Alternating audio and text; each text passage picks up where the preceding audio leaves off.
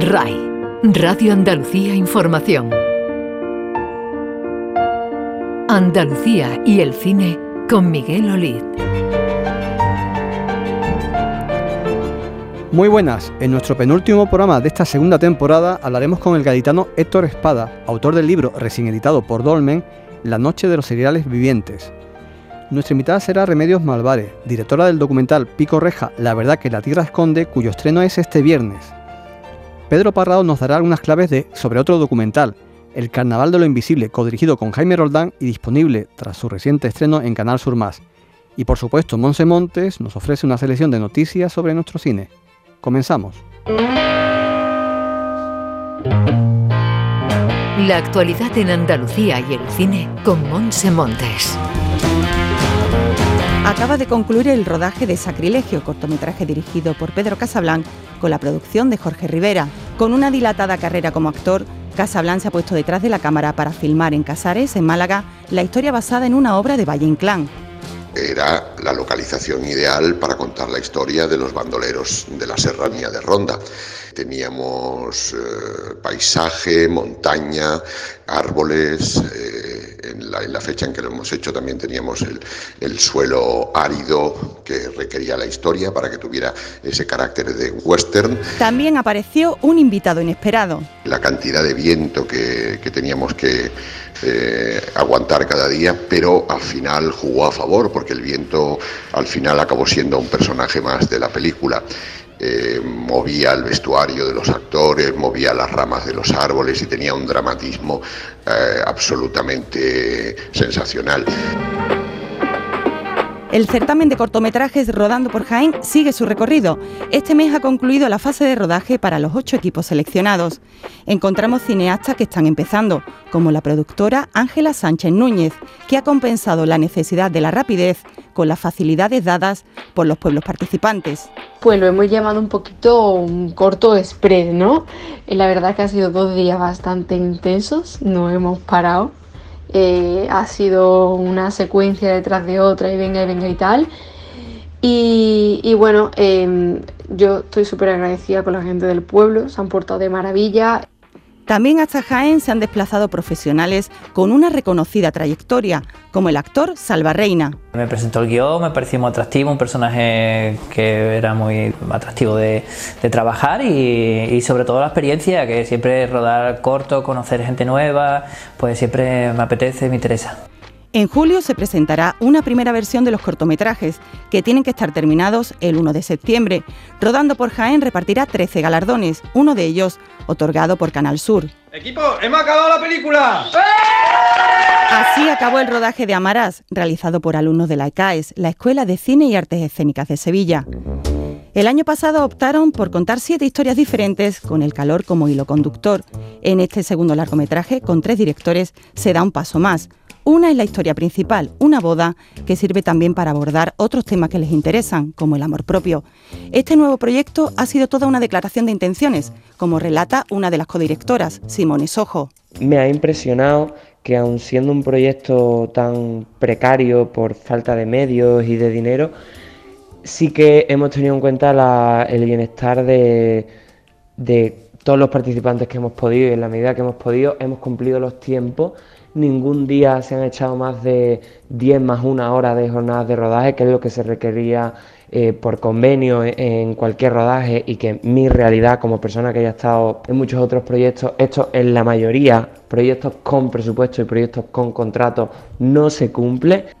El respeto ha sido fundamental para la codirectora Paula Hernández el ambiente de trabajo no era uno jerárquico que te sueles encontrar en los sets de rodaje, sino que aquí la gente respetaba los espacios de cada, eh, de, cada departamento y, y, la profesión del que teníamos al lado, porque hemos trabajado como profesionales y no como alumnos. Yo creo que eso lo ha visto todo el mundo y nos hemos llevado eso a casa. La película representa la evolución que han experimentado como alumnos, lo desvela el codirector Joaquín Caballero. Y es que al final el ver como una idea que se plantea a principio de curso va cobrando vida y es todo gracias al esfuerzo de tanta gente y, gracias a, que también uno se mueve y al final es lo que más se llena y lo que más te hace decir luego es que yo quiero seguir, es que ahora una vez que empieza no puedo parar. Elena de Pasión del Departamento de Arte ha encontrado aspectos positivos en la adversidad. La mayor complicación, pues bueno, la falta de un poco más de tiempo quizá para buscar ciertas cosas, pero nos ha servido también para aprender a cómo organizarnos mejor para futuros proyectos. Mientras llega ese futuro, ahora están centrados en la fase de montaje y postproducción de Amarás, largometraje que tiene que estar concluido para fin de curso. Andalucía y el cine con Miguel Olid. RAI, Radio Andalucía Información. Yo siempre me quería dedicar a, crear, a la música, a, a construir, y no sabía cómo encarrilar mi vida. Y el carnaval me salvó.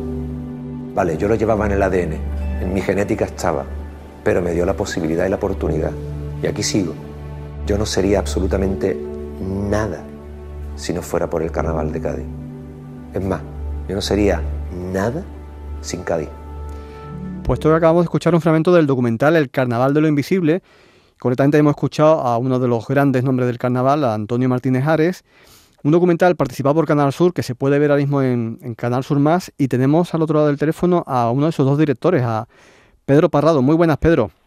Muy buenas, Miguel. Eh, lo has dirigido junto a Jaime Roldán y que además sois los dos sois mm, socios de la productora que también lo, ha, llevado adelante, Bugalú Studio. Y lo primero, la primera pregunta es cómo habéis repartido el trabajo para dirigirlo entre dos.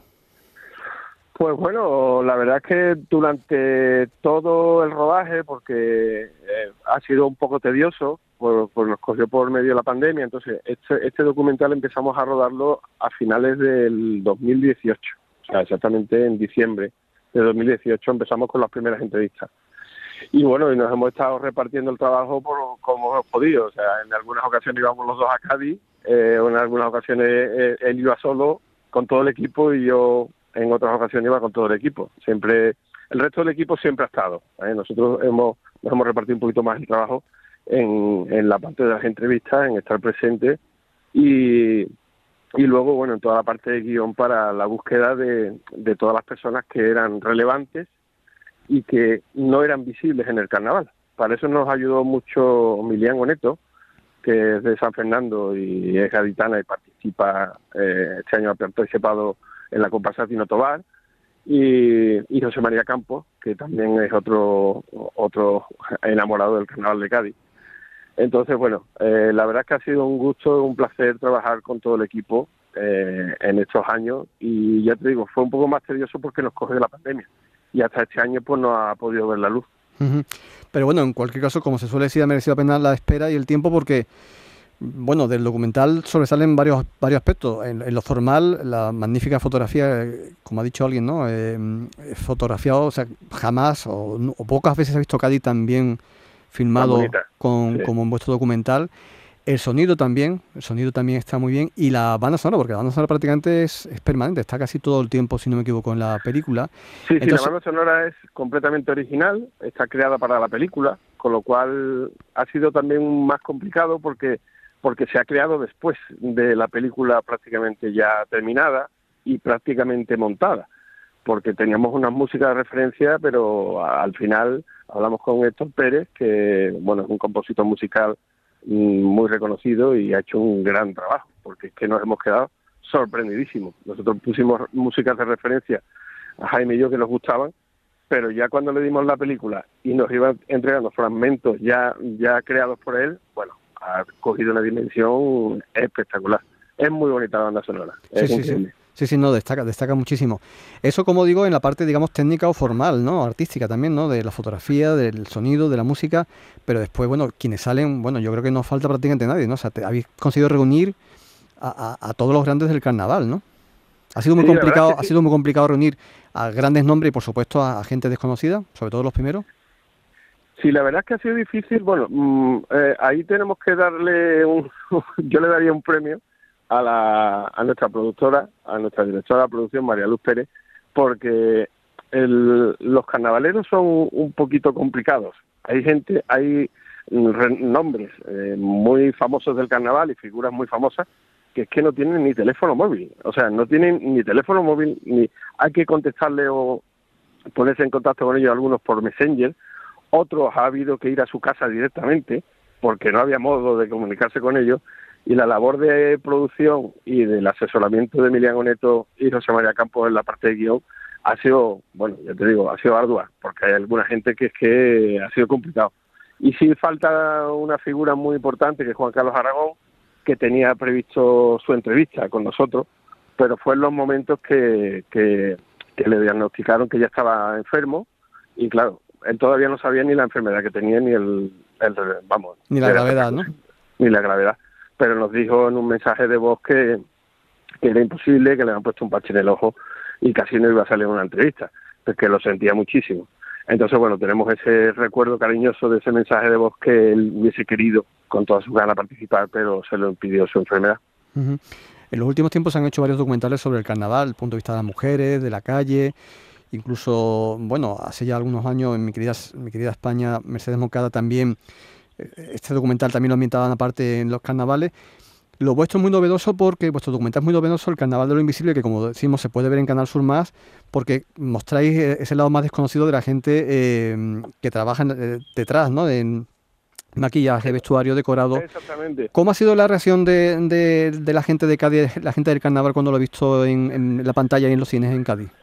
Hombre, ha sido muy buena porque, mm, primero, muchísima gente de Cádiz no conocía la parte de atrás del carnaval, todo el trabajo creativo que hay detrás todo el trabajo que hay para, para hacer una escenografía, para montarla en 10 minutos, porque tienen 10 minutos para el cambio, el Teatro Falla, o sea, que son obra tras obra tras obra de 20 minutos, pero para cada cambio de escenografía son 10 minutos. Entonces nos lo decía algunos de los artesanos y escenógrafos que han participado, es que decía, es que es que en, realidad nosotros no jugamos mucho, porque algo puede pasar mal, porque es que tenemos 10 minutos. En una obra de teatro que se monta una escenografía en cualquier teatro tienen tres días para montarla.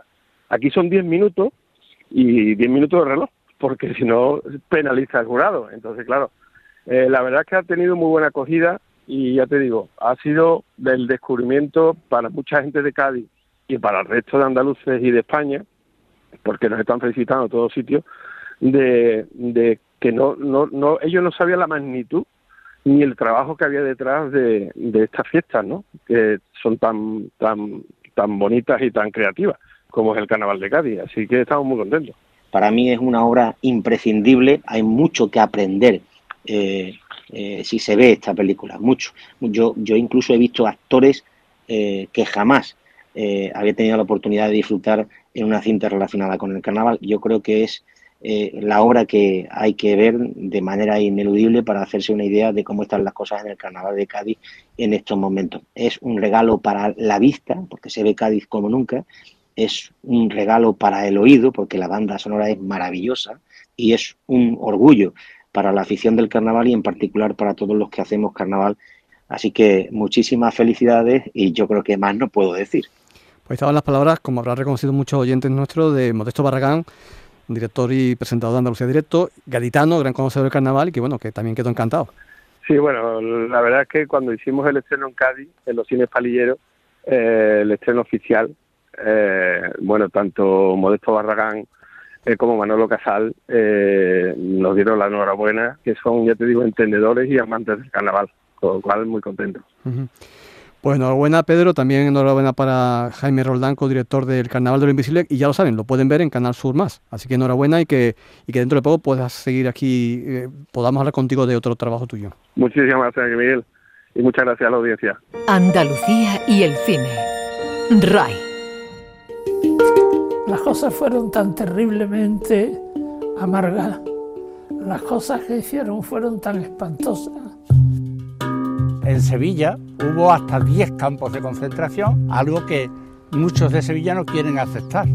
Se llenan las fosas de, hombres y mujeres y niños, que es población civil. Aquí no hay guerra, aquí hay exterminio. Pues este fragmento que acabamos de escuchar pertenece al magnífico documental Pico Reja de Remedios Malvares y Arturo Andújar, escrito y dirigido por, por ambas personas. Pero está con nosotros hoy Remedios. Muy buenas, Remedios. ¿Qué tal? Hola, ¿qué tal? Hay que decir que este documental se estrena mañana en cines en toda España, que es muy de loar, que lleguéis a toda España con bueno, un número de copias considerable, sin un documental, pero bueno, la temática realmente merece la pena porque es un, un tema doloroso que está ahí, que está sin cerrar, ¿no? como es el de las fosas comunes, en este caso la fosa común de, Sevilla, el cementerio de Sevilla. ¿no? Eh, si te parece, hablaremos después de, volvemos después a hablar de Pico Reja, pero me gusta hacer, ya que estás aquí, un, recorrido por tu trayectoria, eh, para que nos hable de tus trabajos anteriores y que nos hable de tus inicios. ¿Tú cómo, cómo llegas al cine? Porque, bueno, eres, eh, estudiaste Derecho, una trayectoria importante como fotógrafa. ¿Cómo es, es tu acercamiento al cine? Bueno, a mí el cine me gustó siempre. Eh, lo que pasa es que no tuve la ocasión ni de poderlo estudiar ni poder meterme en, no tener una formación cinematográfica y, y ahí hubo un momento en el que acceder a estudiar cine era algo prácticamente casi imposible para quien no tuviera un poder adquisitivo que lo pudiera hacer y yo estudié lo que me tocó, lo que pude, estudié Derecho y bueno, y bien. Y, y me vine a Sevilla, yo no soy de Sevilla, soy de Huelva, me vine aquí a hacer primero de Sevilla y primero de Derecho y a mí lo que siempre me encantó era la imagen y lo que en aquel momento estaba a mi, a mi mano o a lo que pude acceder era la fotografía, que es eh, lo que trabajo y es lo que me he desarrollado siempre. Y al igual que algún un día me quedé pillada cuando vi que lo que yo pensaba o miraba se podía quedar quieto, otro día vi que lo que yo miraba se movía. Entonces, a partir de ahí cambié otro chip y empecé a meterme en el audiovisual eh, sobre todo en la producción audiovisual, que es lo que hacemos en, nuestra productora, en Producciones Singulares. Y un día decidimos que por qué no hacíamos un corto, y a ver qué tal. Y nos acercamos al mundo documental, porque es un lenguaje y una narrativa muy próximo para, la fotografía. Para mí es muy fácil contar historias, eh, mucho más que la ficción. La ficción me parece un paso más allá que aún no, no me he atrevido y de momento no me atrae además. ¿Pero qué películas te marcaron a ti o qué, directores fueron los que, digamos, te, te, sedujeron al punto de decir? A mí me encantan siempre todas las películas que me cuentan cosas, que me dicen cosas, ¿no? O sea, ya sean ficción, ya sean documental, que me transmitan, que, que, que la fotografía me seduzca, que, que tengan una serie de connotaciones que a lo mejor tú dices, la peli no es buena, pero oye, la imagen es maravillosa, ¿no? Entonces lo miro siempre de una manera muy técnica, no, no, siempre, o sea, me, yo me acuerdo cuando yo era pequeña o cuando yo era joven y estaba en Huelva, me escapaba del instituto para ir al Festival de Cine Iberoamericano, ¿no? Y la primera vez que yo, o de las primeras veces, ¿no? Que, vi una película que fue El Sur de Víctor Erice, que se presentó allí además, me quedé tan pillada que dije, ostras, yo quiero hacer cine. Yo quiero ver estas fotos cómo se mueven, ¿no? Entonces, bueno, pues tuvo que pasar tiempo, pero, pero he conseguido hacer un poco lo que me apetecía, ¿no? Aunque estoy sorda oralista, no puedo evitar hablar con mi cuerpo, cantar con mis manos, bailar las bellezas de las palabras, hacer poesía, mm, empaparme de este arte tan grande como es el flamenco. Bueno, este fragmento corresponde a Silencio, eh, tu primer trabajo como directora, un corto documental sobre una bailadora con discapacidad auditiva, María Ángeles Narváez, la niña de los cupones. ¿Por qué este tema para debutar como directora? Pues me parecía que era una historia que merecía la pena contar. Primero, el flamenco me gusta, lo trabajo, es un lenguaje en el que me encuentro muy cómoda y después me parecía tan sorprendente eh, cómo una mujer eh, utilizara el flamenco para superar una discapacidad. Entonces me pareció que era maravilloso, ¿no? Como el arte o como el flamenco podían servir para realizarse una persona, en este caso una chica sorda, ¿no? Eh, conocí la historia, me gustó, no tenía ni idea de cómo había que hacerlo, ni había hecho un trabajo de un metraje de 24 minutos en mi vida, pero bueno, mm, lo sacamos para adelante y lo sacamos sin más pretensión que el poder enseñárselo a los amigos. Lo que pasa es que lo empezamos a mandar a festivales y ganamos un montón. Eso te iba a comentar, que tú, mm, los cuatro trabajos que has dirigido o co-dirigido, todos premiados. Sí, he tenido esa suerte. He comprado el boleto. en este caso. Pero bueno, como, solo, como yo suelo decir, eh, eso no es ninguna casualidad, ¿no? Bueno, el azar puede ser una vez, puede ser, pero siempre, por sistema, siempre lo que, lo que tú dirijas, siempre premiado y además festivales internacionales, ¿no? Bueno, la verdad es que bien, que en ese sentido, eso es motivación. Primero que es el trabajo de un equipo. Y segundo que, que eso al final lo que te sirve de alguna manera es para, para motivarte y decir, oye, que creemos en lo que hacemos y vamos a seguir para adelante. También habrá algunos que no se premien, no lo sé. Tengo también el derecho a hacer algo que no se premie, pero en este caso han dado las circunstancias de que han tenido muchísimo reconocimiento en festivales, tanto nacionales como internacionales, que las cuatro películas que han nombrado tienen el premio ASECAN. Exactamente, o sea, ASECAN siempre gana ASECAN, ¿no? Sí. Entonces, hombre, a mí eso me hace muchísima ilusión y me da muchas ganas para contar otra historia nada más que pueda. Y otro factor a destacar es que antes citabas, ¿no? Creaste una productora, Producciones Singulares, junto con Arturo Andújar, ¿no? De, que, que, bueno, desde el principio, desde los primeros pasos, siempre ha estado ahí, ¿no? O sea, siempre también tuviste claro que, que además de escribir, dirigir, también ibas a producir tus propios trabajos, ¿no? El problema, eh, yo no tengo espíritu de productora, ni mi socio tampoco, pero desgraciadamente en este país, para tú poder hacer películas y para iniciarte en esta carrera, o eres autoproductor o no lo haces. Es imposible. O sea, tú no, es muy difícil llegar con un proyecto de bajo brazo a casa de nadie que no te conozca y que te digan, vale, te pongo el dinero en la mano. Entonces, nosotros creamos la productora para poder producir nuestras propias pelis. En casi todos los trabajos creo que has tenido el apoyo de Canal Sur, ¿no? Pues la verdad es que es un honor y, un orgullo que la televisión pública andaluza haya apoyado desde el principio todas nuestras pelis, incluso hasta el primer largometraje, cuando todavía no había dirigido un largometraje, tuve el apoyo de, Canal Sur, ¿no? De, este, de esta empresa que de alguna manera tiene esa vocación pública sobre, con la cultura y con el cine, ¿no? Yo creo que es fundamental. El cine andaluz le debe muchísimo a esta casa. Si no fuera por el apoyo de Canal Sur, el cine andaluz no estaría donde está ahora. Mi prima, prima, siempre me llamas prima.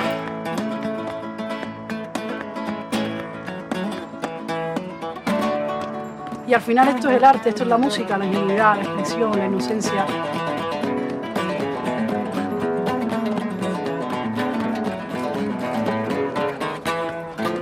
Y escuchamos ahora un fragmento de Alalá. Concretamente hemos escuchado a Rosario Tremendita, una pequeña frase de este primer largometraje de Remedios Malvares que está con nosotros hoy. Eh, Alala significa alegría en caló y este documental apunta, bueno, ya se ha apuntado un poco en silencio tu primer trabajo como directora, pero apunta un poco las líneas, ¿no? O sea, em, flamenco más un compromiso social, porque es una película que ruedas en un barrio muy deprimido de Sevilla, ¿no? En las 3.000 viviendas. Exactamente, en este caso... Y con los niños, además, de, de protagonistas. Sí, sí. En este caso, el flamenco es un instrumento para eh, generar oportunidades.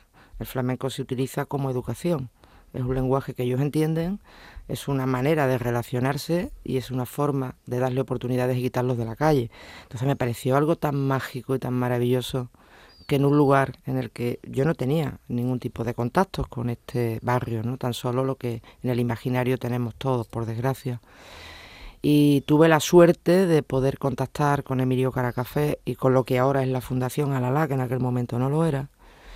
Y, y me propuse contar esa historia, porque me parecía que era una manera también de mostrar, primero, dignificar el barrio, enseñar que hay gente que merece la pena que se le escuche limpiar un poco esa imagen eh, de que hay personas dignas y, necesidades, que al fin y al cabo las ciudades eh, son el, conjunto de todos y todas, ¿no?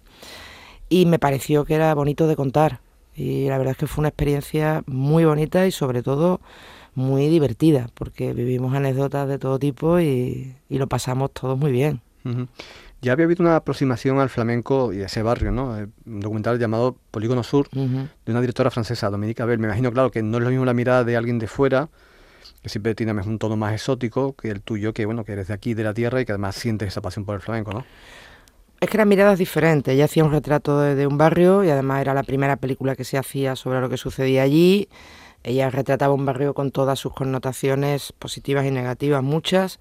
Viera un retrato social. Yo aparte más además de un retrato social lo que quería lo que quería era también un compromiso social en el sentido de oye eh, hay unas necesidades culturales y cómo la cultura al fin y al cabo es eh, un elemento de, generar personas libres ¿no? y de, de darles capacidad de decisión a la gente ¿no? o sea cómo es necesario que se invierta en cultura en sitios de este tipo al final eh, yo creo que polígonos sur hay en todas las ciudades de España entonces para mí lo importante era esa herramienta de, cómo la cultura, y en este caso el flamenco, ayudaba a esos niños, ¿no?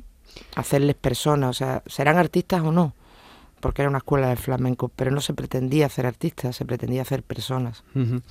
Eh, creo que te escuché en su momento decir que bueno que el punto de vista que contabas, que tú querías narrar de la cámara era de los niños, por eso la cámara siempre estaba situada a la altura de los niños. ¿no? Correcto. Siempre trabajábamos a la altura de las miradas de los niños. Sí, intentamos además no intervenir con ellos. Es decir, eh, los niños en la peli no hablan. Y alguna vez me han preguntado, ¿por qué los niños no hablan? ¿Por qué no les has dado voz? Pues porque no los quise utilizar, sinceramente. Era mucho más fácil hacer hablar a los niños y entonces así podía llegar mucho mejor al público. Pero los niños estaban allí, los niños eran el destino final de todo lo que allí sucedía. ¿no? Enseñábamos el barrio, enseñábamos cómo aprendían y tal. Y los niños eran elementos con los que jugábamos con ellos. Y siempre está rodada a la altura de la mirada de los niños, es cierto. Fue el referente del compromiso en su generación y es el que ha servido de, de inspiración a, a, toda la gente de la mía. ¿no? Primera noche de agosto sin juez. Creo que es fundamental la mirada hacia atrás para seguir hacia adelante. Y eso sí que lo, lo tuvo José Meneses, la recuperación de Cante y la recuperación de esa tradición donde él hizo su, su propia aportación. Escuchamos ahora un fragmento de Meneses, tu segundo largometraje, sobre este cantador tan importante de nuestra cultura, y con dos artistas flamencos, de nuevo Rosario Tremendita, repites con ella, y Rocío Márquez, la que acabamos de escuchar. ¿Por qué José Meneses? Me imagino que también pesaría mucho ese, ese, ese elemento, ese componente, ¿no? De ser un artista muy comprometido. Por muchas razones. Primero por, por, por artista comprometido, sin lugar a dudas. Después porque se había olvidado ese flamenco eh, revolucionario o ese flamenco con compromiso social y de enfrentamiento a la dictadura que hubo en un determinado momento en nuestro país, se había olvidado. José Meneses hizo un antes y un después dentro de la historia del flamenco, consiguió que el flamenco llegara donde no había llegado. Llegó a la Olimpia, llegó a sitios donde eran sitios y élites de la cultura y ahí se introdujo el flamenco. Y después sobre todo hizo un flamenco de compromiso. Por desgracia, ese flamenco dejó de ser necesario cuando llegó la democracia y como que se olvidó. Me parecía que era una figura interesante de recuperar. Y cuando empezamos a investigar quién fue de verdad José Meneses, la persona que había detrás de José Meneses, me fascinó, porque había un mundo alrededor que me parecía fascinante. Y cuando conocí a su mujer, el papel de su mujer, se me convirtió en la protagonista de la película el papel de la mujer del cantador. Entonces había muchas connotaciones ahí que nos parecía que había una historia también interesante de contar, ¿no? O sea, el flamenco en esta película, en este caso, fue revolución, fue uh -huh. enfrentamiento a, a, una dictadura, ¿no? Y era cultura también, entonces me parecía interesante el visibilizar eh, este tema, ¿no?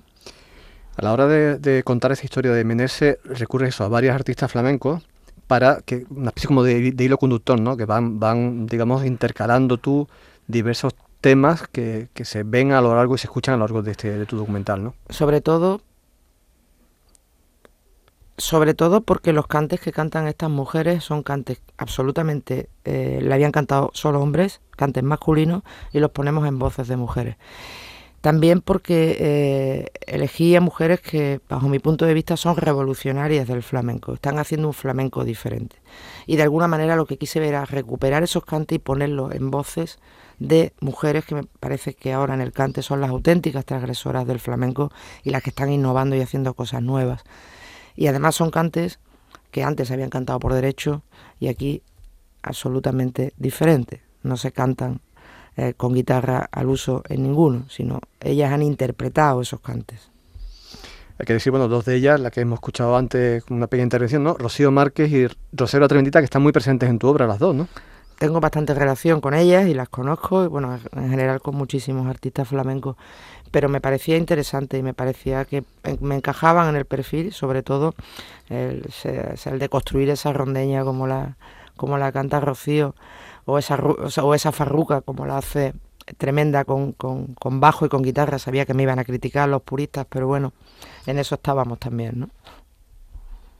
Hola, soy Rosario la Tremendita y estoy aquí para hablar de alguien muy especial, una de las grandes directoras de cines que tenemos en Andalucía, que es mi querida amiga Remedio Malvarez. He tenido la suerte y tengo la suerte de haber trabajado con ella, de colaborar en sus proyectos, de colaborar en mis proyectos y eh, bueno, es una persona a la que me une un gran cariño, una gran admiración y, y bueno, eh, de aquí mandarle un saludo y, y mostrarle mi, mi, admiración absoluta. Un abrazo muy grande. Y ahí tienes el testimonio de esta gran artista y gran mujer. Grande, tremenda, es muy grande. Yo la verdad es que me gusta mucho trabajar con ella, aparte que le tengo un cariño inmenso. Es una gran artista en constante evolución, exigente y, y creo que, que se merece todo lo bueno que le está pasando. Tu relación con ellas no, no se limita a los documentales, sino que, bueno, creo que has hecho videoclips con ellas, ha sido, digamos, una relación profesional, ¿no? Al margen de tus documentales, ¿no? Sí, bueno, con, ya te digo que mm, por, a nivel profesional por la fotografía llevo 25 años dedicándome también a la fotografía de flamenco, con lo cual conozco a muchos artistas flamencos y trabajo con muchos. Entonces sí tengo relación con mucha de la gente que ves en la peli. Me resulta fácil acceder a todas estas personas. De todas maneras, los flamencos son gente muy generosa, mucho. Mm, se implican en cualquier cosa, les motiva, se ilusionan y, es fácil trabajar con ellos. Son exigentes musicalmente, evidentemente, pero, pero es, en general una familia de, gente muy, muy generosa. Siempre me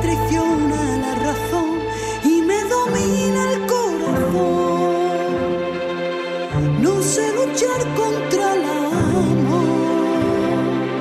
Siempre me voy a enamorar de quien de mí no se enamora.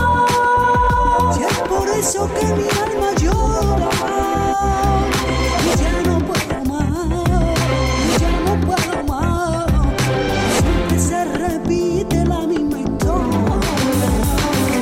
Estamos hablando con Remedios Malvares, directora de Pico Reja, que se estrena mañana en cine de toda España, y nos estabas comentando eso, el- que te interesan estas mujeres artistas, estas mujeres flamencas, por su innovación, y bueno, y un ejemplo este magnífico trabajo que tú realizaste el videoclip eh, de Rosario Tremendita con Bronquio, un, un compositor que nos gusta mucho, que es el que ha hecho la sonora de Las Gentiles, que está en los cines, y que, y que bueno, que esta simbiosis es magnífica, esta versión que han hecho del tema tan famoso de Camilo VI es maravillosa. ¿no?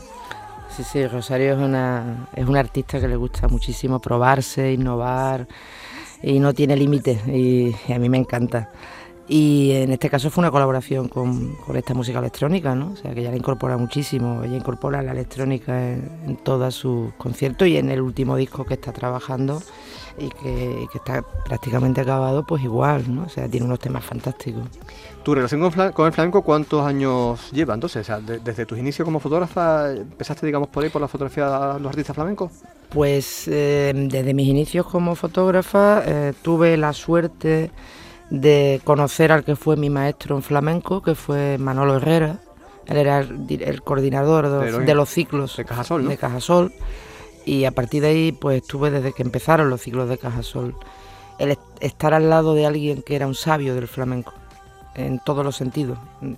Yo aprendía no solamente de ver el escenario, aprendía de antes, de tomarnos un- una cerveza con los artistas antes, de las ruedas de prensa, de vernos después, de desayunar juntos.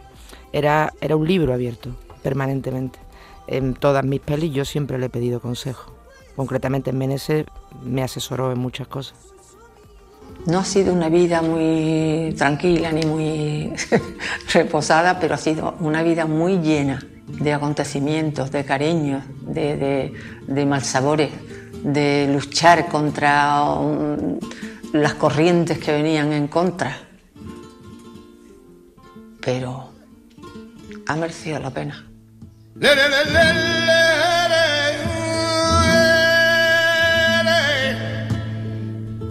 Escuchamos la voz profunda y tremenda de, de Menese y hemos escuchado hace un momento un, diálogo, una frase, un testimonio de su mujer, ¿no? Que comentaste que descubriste a la mujer en la entrevista, que hiciste para el documental y que, bueno, descubriste que era el personaje, ¿no? Un personaje que merecía mucho la pena contar su historia. Y en ese documental aflora un tema además muy delicado, muy que, bueno, que sale con mucha naturalidad, ¿no? Que es el, bueno, la otra relación que tuvo Menese, ¿no? Bueno, eh, aquí en este caso las cosas las afrontamos de frente y por derecho. Y con toda la naturalidad que la mujer nos lo cuenta. O sea, eh, entonces no, nosotros no queríamos hacer nada amarillo, queríamos contar las cosas y la historia como fue. Nos parecía que obviar una parte de su vida si, si eh, había complicidad con su mujer en esta entrevista era, era una tontería.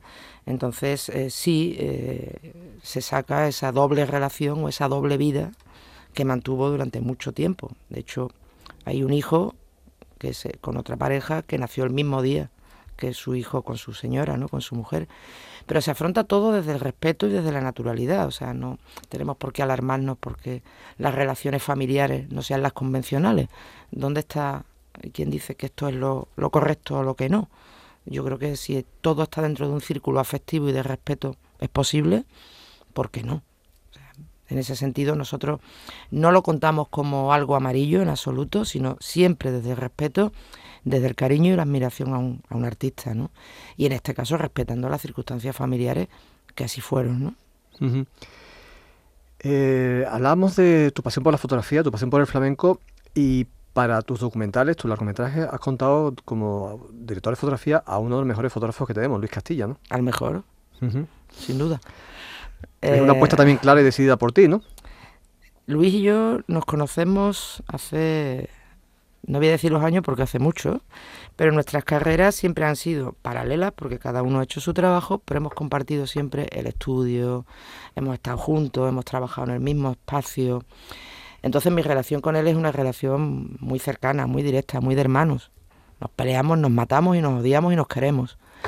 Y cuando empecé a, intentar hacer este tipo de cosas, eh, pues le dije que, que se viniera con nosotros. Que, que yo tampoco sabía, que no tampoco lo había hecho nunca. Y si hay algo grande que tiene Luis es una mirada. La mirada de Luis yo creo que es de las miradas fotográficas mejores de este país. Y para mí es un apoyo y una tranquilidad el saber que él está a mi lado. Hola, ¿qué tal? Soy Luis Castilla, fotógrafo y en ocasiones ejerzo de director de fotografía, sobre todo en proyectos audiovisuales con producciones singulares y con mis compañeros Remedios y Arturo. Lo primero que tengo que decir es que si estoy en el sector audiovisual es gracias y, de la mano de Reme, que me dio esa oportunidad hace un tiempito y que le agradeceré siempre. Eh, Reme es amiga y compañera y como profesionales de la fotografía nos conocemos hace más de 30 años, allá por la Expo 92. Nuestra última aventura ha sido el documental Picorreja, del que estamos muy orgullosos y esperamos que llegue a gran cantidad de público, porque creemos que el mensaje que está en él es más que necesario. Eh, pues nada, esperemos que vengan muchas aventuras más. Un abrazo grande. Estaban sus palabras de Luis Castilla, este magnífico fotógrafo. Que eso, que es lo que digo, también fue una decisión, de, digamos, tuya por tu parte muy arriesgada de decir, bueno, mm, tú nunca has, has- has- si- has- te has ocupado de la fotografía de un audiovisual, de una imagen en movimiento, y bueno, ahí está mi apuesta por ti y mi plena confianza en tu trabajo. Yo tampoco nunca había dirigido. Era también un- una puesta encima de la mesa de, de tirarnos todos a la piscina a ver qué pasaba. Eh, éramos una panda de aficionados, por llamarlo de alguna manera. A mí me gusta ser aprendiz, yo estoy aprendiendo continuamente, yo sigo aprendiendo. Y, y bueno, él me dijo que sí y digo, vamos a divertirnos, a ver qué sale, ¿no? Y así fue. Y fue verdadero miedo porque a José lo sacaron y, y lo con una metralleta así detrás, ¿eh? pues sufrimos esa represión que el franquismo nos imponía, ¿no? Y escuchamos de nuevo un fragmento de Meneses, de tu, tu anterior documental. Meneses, diga- digamos, y sobre todo en esta parte que hemos escuchado ahora, es un poco un, un título de transición porque, bueno, tú empiezas con Silencio, un documental sobre flamenco, sobre una bailadora con discapacidad auditiva, Alalá, flamenco, niños, un barrio deprimido. Meneses flamenco de nuevo, un artista tan brillante como Meneses, pero donde hay también un componente social y político muy importante, el tema de dictadura. Y tu último trabajo es Picorreja, donde está claramente eh, el flamenco está más de lado, que bueno, está también Rocío Márquez de nuevo, pero eh, lógicamente lo que lleva tiene más peso es el componente de la represión durante el franquismo. O sea, digamos, por eso te digo que Meneses se puede considerar como un título un poco en transición de tu etapa del flamenco con esta etapa en la que estás ahora, que no sé si vas a seguir o vas a volver al flamenco. Mm, Yo el flamenco no lo he dejado nunca, ni, ni lo quiero dejar. Me, gusta, me apasiona y, y- me encuentro muy cómoda contando cosas del flamenco, sobre todo cosas que no se cuentan del flamenco. O sea, el flamenco me interesa pues como cultura, como superación, como herramienta, como formación, como muchas otras cosas que, que tiene, que tiene la, la cultura, no solamente el espectáculo en sí. ¿no? O sea, yo no veo el flamenco como un espectáculo, en ese sentido procuro que el flamenco tenga otro componente más. Y, y en este caso, bueno, pues el pico rejas que me lo encontré. Me choqué de frente. Me choqué de frente, investigué y, y me rompí. ¿Cómo que, que te lo encontraste, que te chocaste de frente? ¿Qué, qué quiere decir? Mm, Me, me choqué de frente, te quiero decir que, que yo era una auténtica desconocida de, de- de que había en Sevilla una fosa, una de las más grandes de Europa, con más de 2.000 cuerpos represaliados. Yo era una desconocida de que aquí había campos de concentración. Yo desconocía muchas historias de mi ciudad. Y a través de un trabajo de encargo que le hice al ayuntamiento eh, sobre la corporación del 36, em, tuve que investigar, evidentemente, y entonces me encontré que, que iban a abrir la fosa y ya empecé a investigar, a investigar y cada día me encontraba una realidad diferente. Y me pareció que era una historia tan tremenda, tan dura y tan necesaria que la gente lo supiera, que ahí nos armamos y dijimos, vamos a por todas, vamos a hacerlo. Esto no se puede quedar sin contar. Aunque nos partió por la mitad una pandemia, seguimos. Y la primera sorprendida fui yo. Y la gente de mi generación, igual, cuando yo les decía, quiero hacer esto, ah, pero eso dónde está. O sea, me pareció tan triste que yo que creía que conocía mi ciudad, no supiera lo que aquí había sucedido hace 80 años, que muchas de esas situaciones estamos sufriendo todavía las consecuencias, me pareció que ahí había que estar. Era necesario. Remedios para mí es una creadora imprescindible en el panorama audiovisual andaluz. Ella tiene una gran necesidad de contar historias y además no te las cuenta tal y como pueden verse las situaciones o los personajes a simple vista, que de, de lo que se trata el documental, ¿no? de, de- retratar una realidad, sino que ella tiene una sensibilidad y una empatía tan especiales que consigue transmitirte lo que está detrás de todo aquello que te está mostrando. Eso es algo que me parece súper interesante en su cine. Además, una apasionada de la imagen y, cuida el detalle, cada, cada plano que rueda. Y para mí, sus películas son como un poema audiovisual.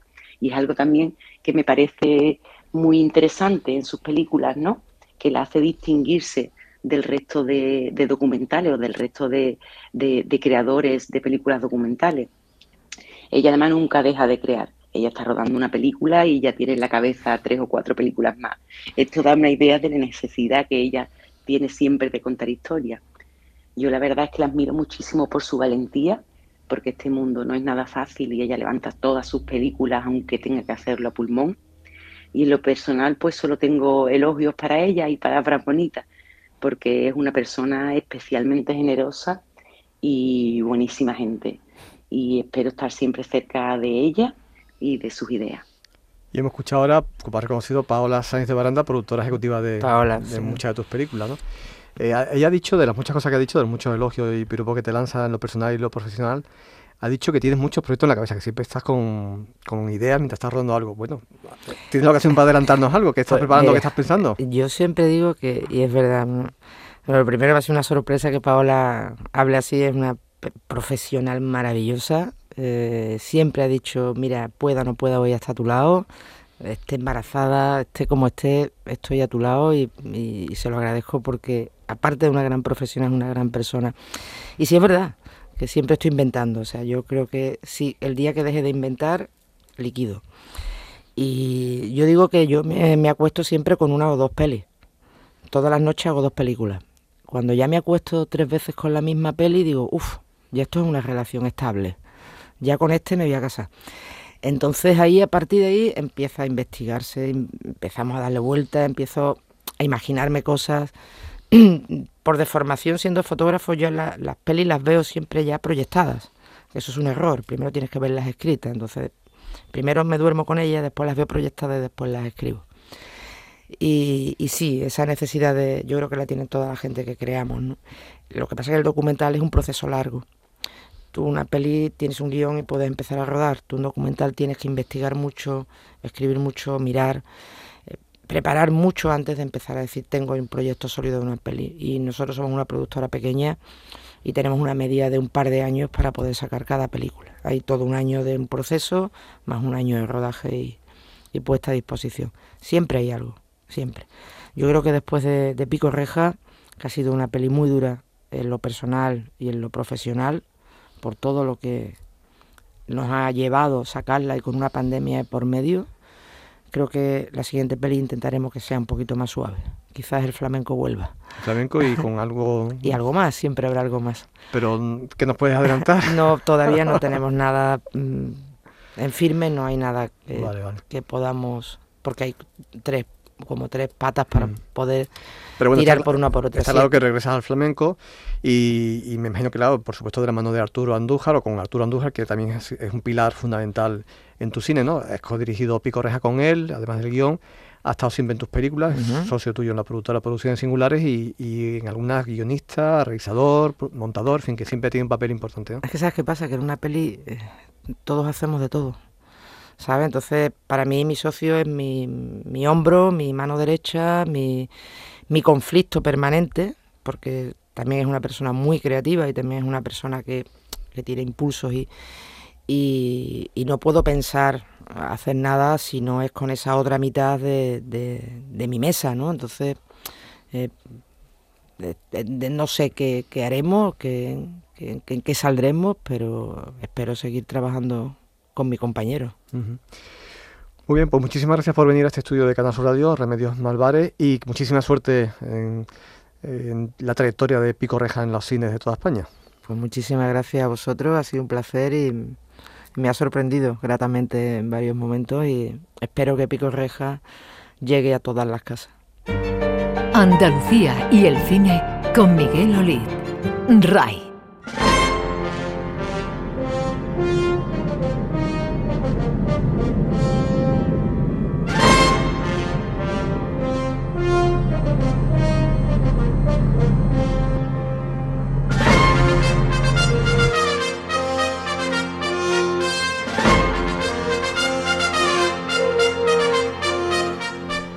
Pues esta música tan ochentera forma parte de la sintonía de la serie Galáctica de 1980.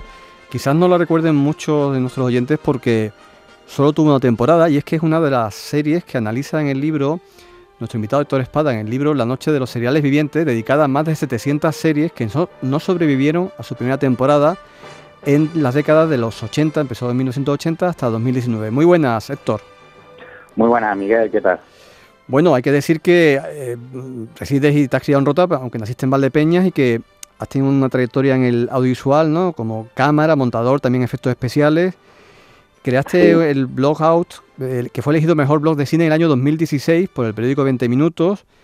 Ha escrito, es autor de un poemario, de un libro de relatos, novela corta y también de la novela La última ciudad del mundo, una, obra de ciencia ficción ambientada en el siglo XXIII donde los terraplanistas pues tienen también su protagonismo y que ahora abordas tu primer ensayo. ¿Cómo surgió la idea de este libro? Creo que, mm, tiene que ver con, el blog, ¿no? Porque hay una entrada de tu blog hablaba de series que habían sido canceladas en su primera temporada y demás, ¿no?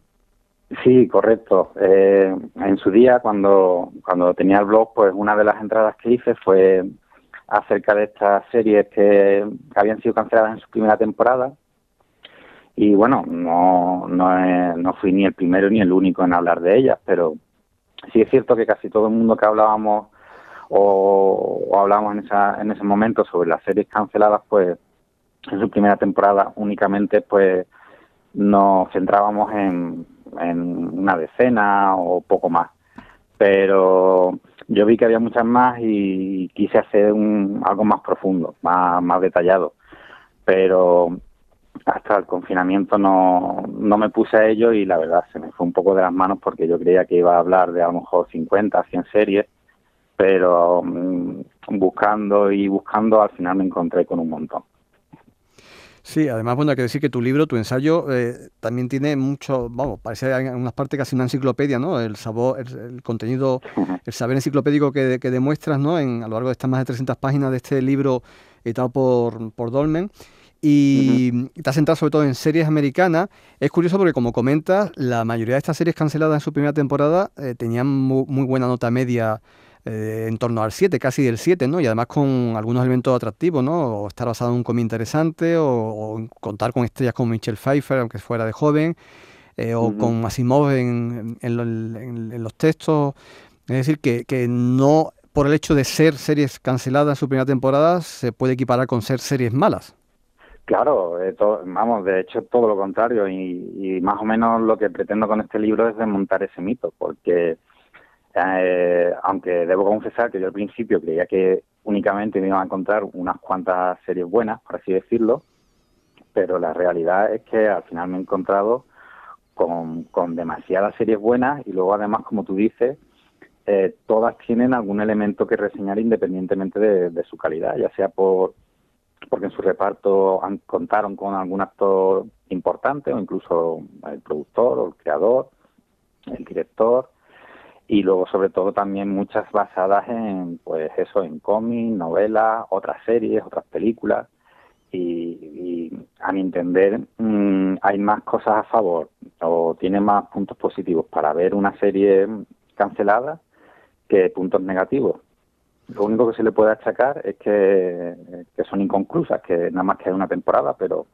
realmente yo creo que, que bueno, que, hay demasiadas series ya y eh, que, que son inconclusas de por sí, que aunque sean tres o cuatro temporadas, pero que también han sido canceladas. Entonces no veo no veo reticencias para poder ponerse a ver una serie de estas canceladas. Además, bueno, cuentas anécdotas muy interesantes muy, muy curiosas, ¿no? Como por ejemplo la, la que hace referencia al actor Rob Lowe, ¿no? Con, que participaba en una serie y que, y que decidieron a mitad de serie cancelarla. Entonces, bueno, pues eh, prácticamente se puede decir que hicieron una gamberrada, ¿no? ¿Puedes contarlo? Sí, sí, eso es, es muy curioso y además no se supo hasta después de los años y es que, bueno, ellos hicieron una serie que se llamaba eh, The Li- Lion's Lane, que es sobre abogados y demás. Y el tema es que, bueno, la emisora decidió cancelar la, la, la emisión, pero eh, obligó a la productora a grabar aún así los capítulos restantes. Entonces, claro, eso produjo, produjo un gran malestar, sobre todo en Rob Lowe, que aparte de ser protagonista era uno de los productores, que intentó negociar, pues bueno, si vamos a rodar estos capítulos deberían emitirse, tal.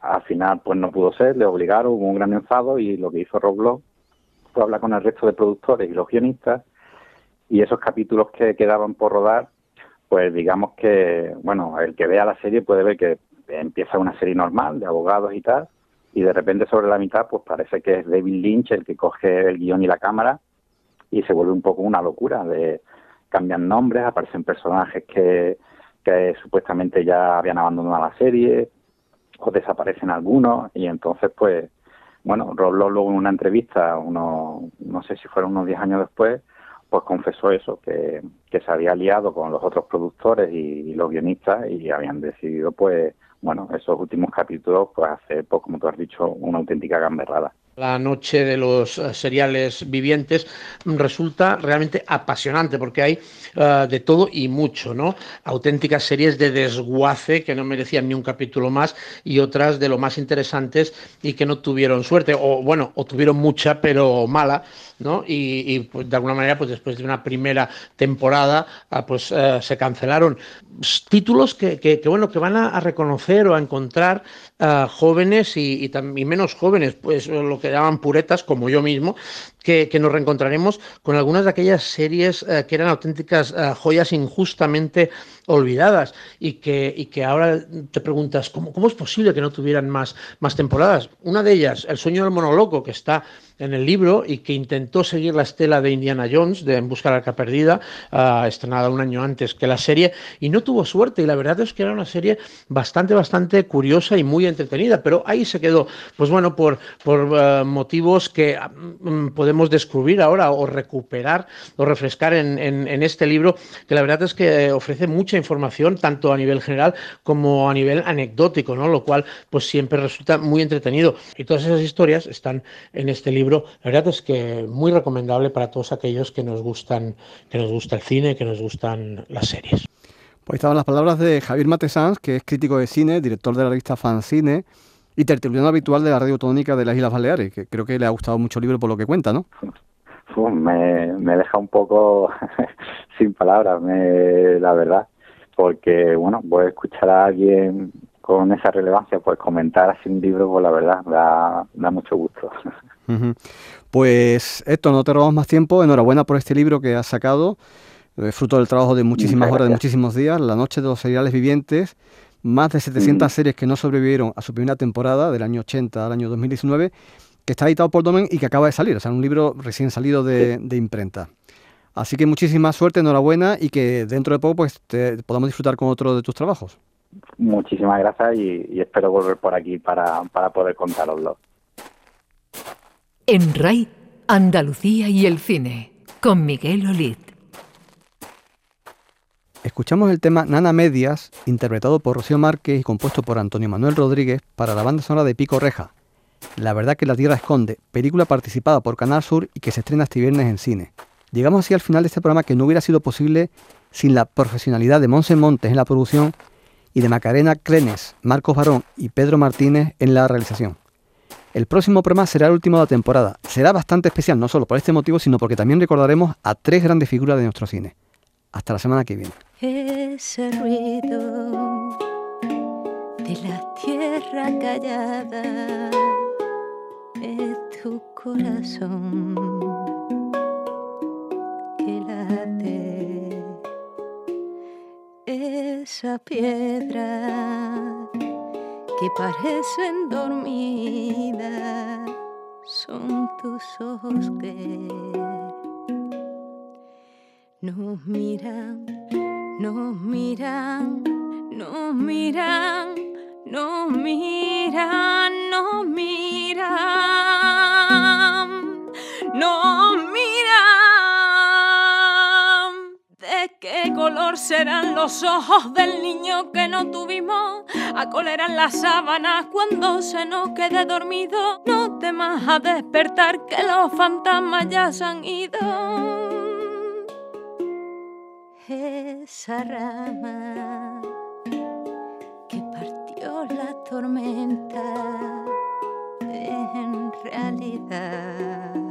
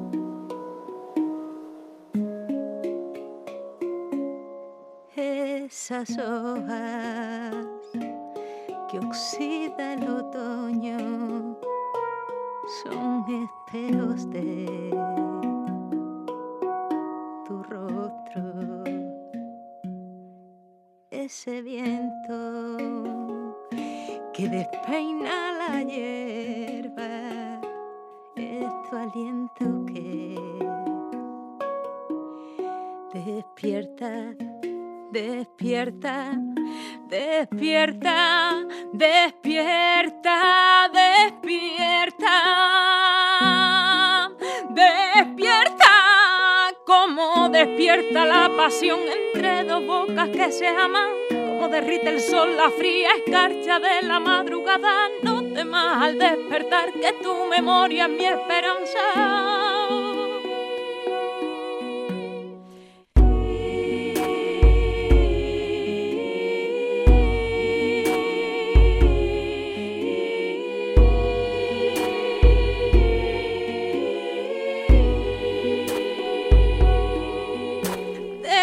color serán los ojos del niño no tuvimos?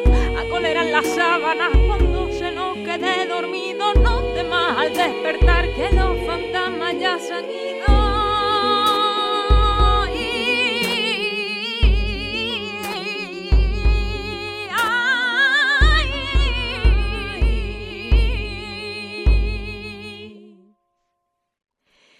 Esa nana que se nos quedó a tú